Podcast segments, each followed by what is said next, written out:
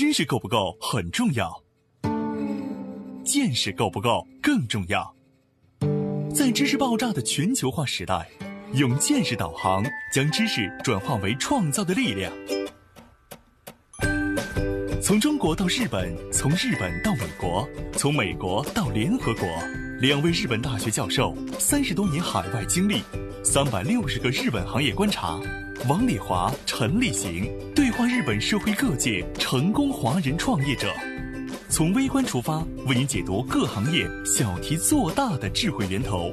对话日本三百六十行，发现小题做大的非凡智慧。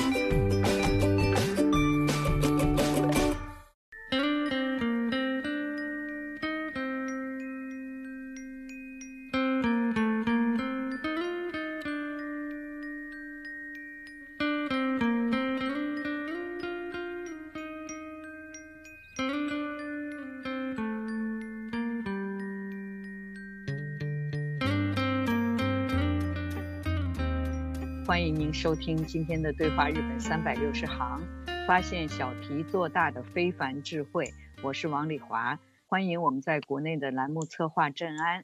郑安你好，嗯，王老师你好。今天呢，我们请了山宅先生，是经营了五家养老院，跟我们一起聊日本的养老的话题。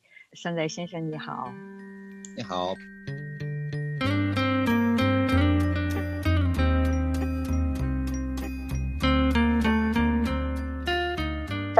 九十几岁的老人还要参加工作，难道这也是养老计划的一部分？为什么日本有那么多还在工作的老人？日本养老院的康复训练计划是怎么制定的？有什么科学的依据？敬请收听本期《对话日本三百六十行》日本养老院的康复训练计划。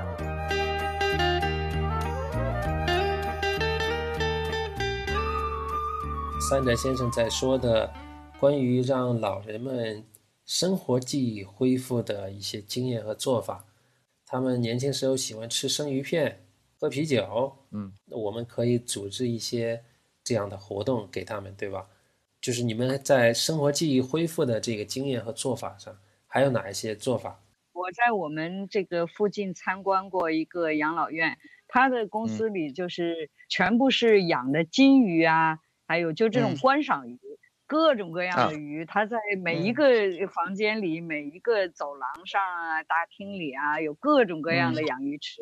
啊，那些老人就是喜欢的人哈，分配给他们去养鱼的这些，比如说喂食啊、换水啊、观察他们，这个也是一个活动的项目哈。还有养花的，喜欢养花的老人，给他们专门批一块地，这一块地方是你养的，那个地方是他养的。然后他们还会评比，开一些评比的会，谁养的最好，也有这样子的哈。这也都是他们平时的生活上的一些，也有种菜的，这种都是属于让他们回到他们以前喜欢的做事情的这种生活上的一些细节哈。是的，在养老院里的康复也是很重要的一部分哈。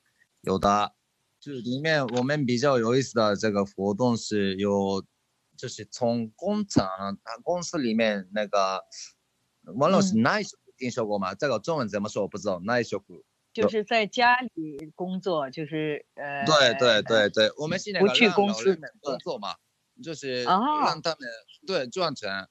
超过九十岁的人可以这样子，还可以生产。那这样的话，他们在就是的过程，就是他们想到的是，还是他们跟社会还是还有关系。因为啊，跟老人们呢，最最怕的是跟社会的关系没有的话，他们一下子这个不行了，给他们工作啊。你刚才说的这个内职，在日本有很多主妇在家里要带孩子，又不能去公司上班，但是还想挣一点零花钱，或者是做点工作，所以就有很多人做内职哈，就是在家里工作，比如说给人家贴信封啊，或者现在可能都不是这样的类型了吧？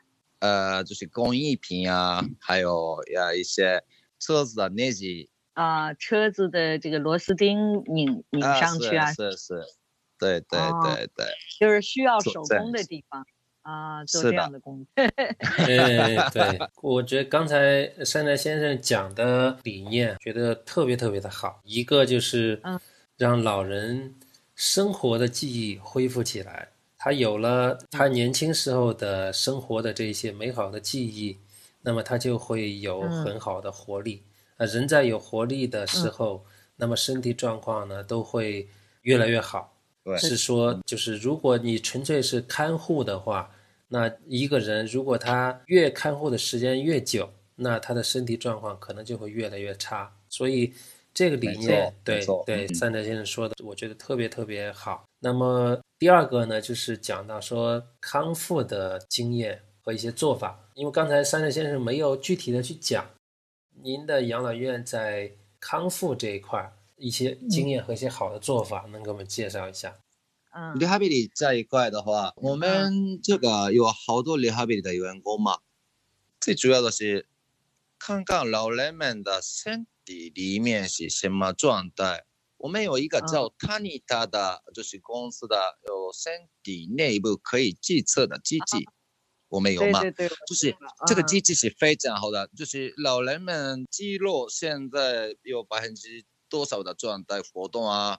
还有什么他们的就是骨骼是什么样子啊？还有他们的一天的卡路里是要多少卡路里啊？这个全部都出来嘛。有。然后我们分析一下，这个人是怎么康复的话，好，就是对他的右手、左手、右脚、左脚，要么头脑哪一个锻炼他的好，然后这个这个是最关键的，就是我们的一个政策。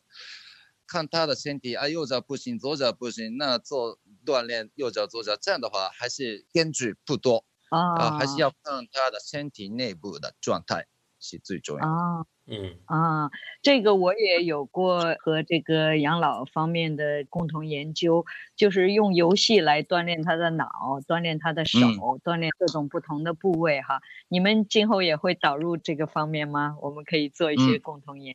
啊，对，非常感兴趣。嗯 啊，所以这个康复，它虽然有这个很专业的康复哈，比如说这个脚是怎么让它怎么去恢复功能的这些技术方面的东西，呃，日本的研究也是挺不错的哈。刚才三德先生说的关于康复的经验和做法，我复述一下哈，我担心有些听众可能没听得太明白。是不是说，在日本的养老里边，对于老年人康复的一些经验和做法，除了说，比如说他的手可能不行，或者他的某一只脚有障碍，那除了去恢复他这个手和脚这个外在的就很明显能看出来的这些障碍之外，那我们更多的也引入了很多的对他整个身体的。一些数据的这样的一个测试和一些检查，那根据这些数据的测试和检查，就是会给他建立一个档案，比如说他可能会，呃，需要去补充一些糖分呀，或者说是去补充一些，比如说每天需要多少的卡路里啊，补充多少热量啊，像刚才三德先生说的，就是去结合这样的一些大数据，从而去决定我们采取什么样的一些。康复的一些方法，以及让他们去补充什么样的一些食物，是这样的一些做法吗？对的。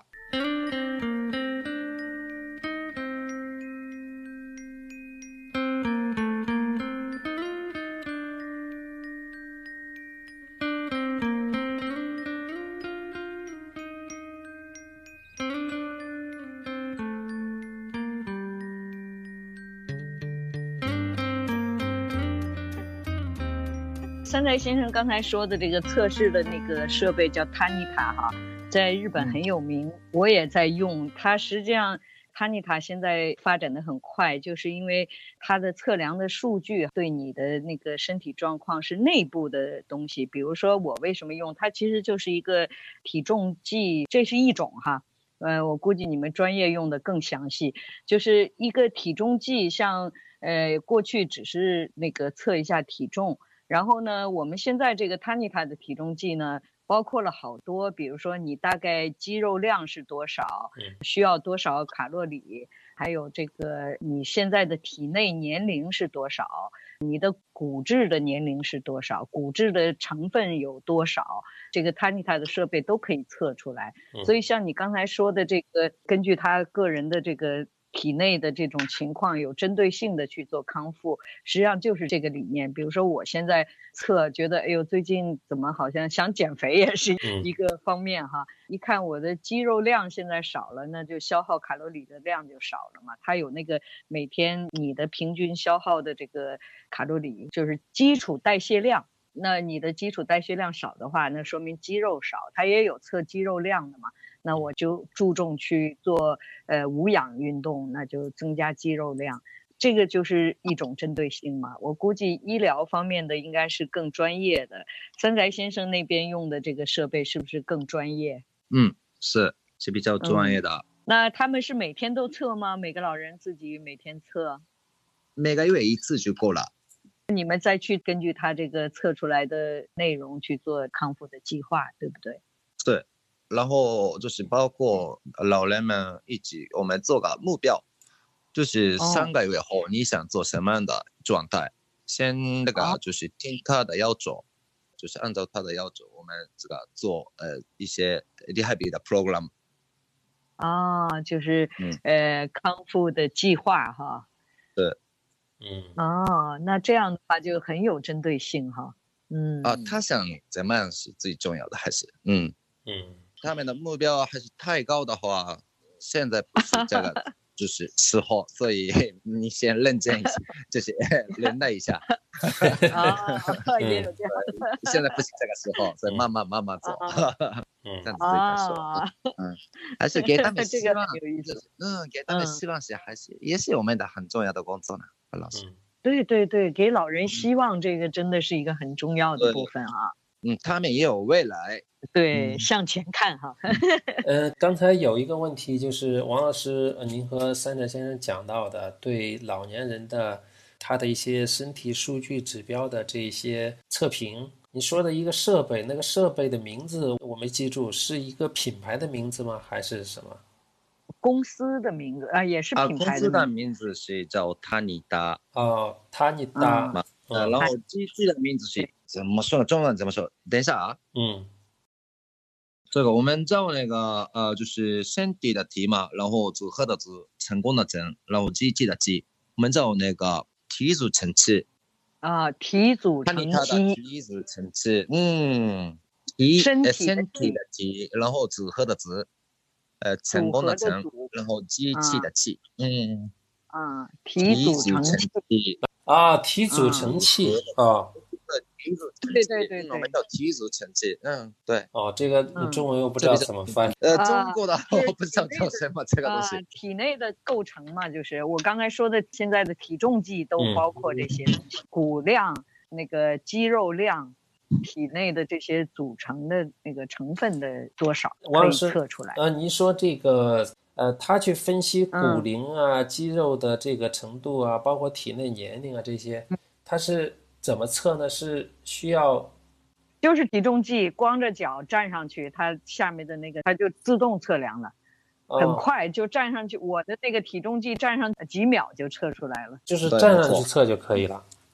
对对对，但是那个山宅先生的那个专业的东西肯定不一样的，更详细哈。呃，就是老人们握一下就大概十秒钟左右就出来，握一下就可以。哦啊，人也要站在。上面哈，站在上面用手握一下，坐也可以。对，嗯嗯。哦，怪不得贵啊。所以日本的医疗器械这一块也真的很发达，也确实是很多是嗯很多方面。我买的这个体重计就是也是叫体组成器嘛哈，费用很便宜，合人民币几百块钱就可以买到。嗯呃，医疗器械这一块以后有机会也可以做个介绍，因为现在的。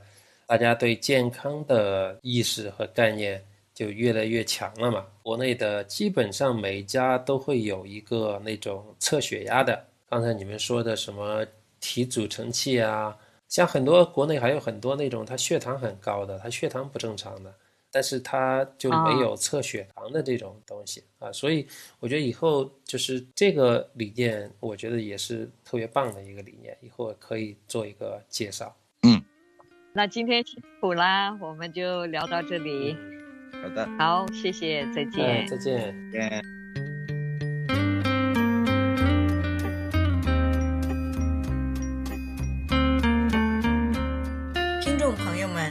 如果您想了解《对话日本三百六十行》节目相关内容，请在微信添加朋友公众号里输入“对话三六零”，搜索“对话三百六十行”公众号，点击关注与我们交流。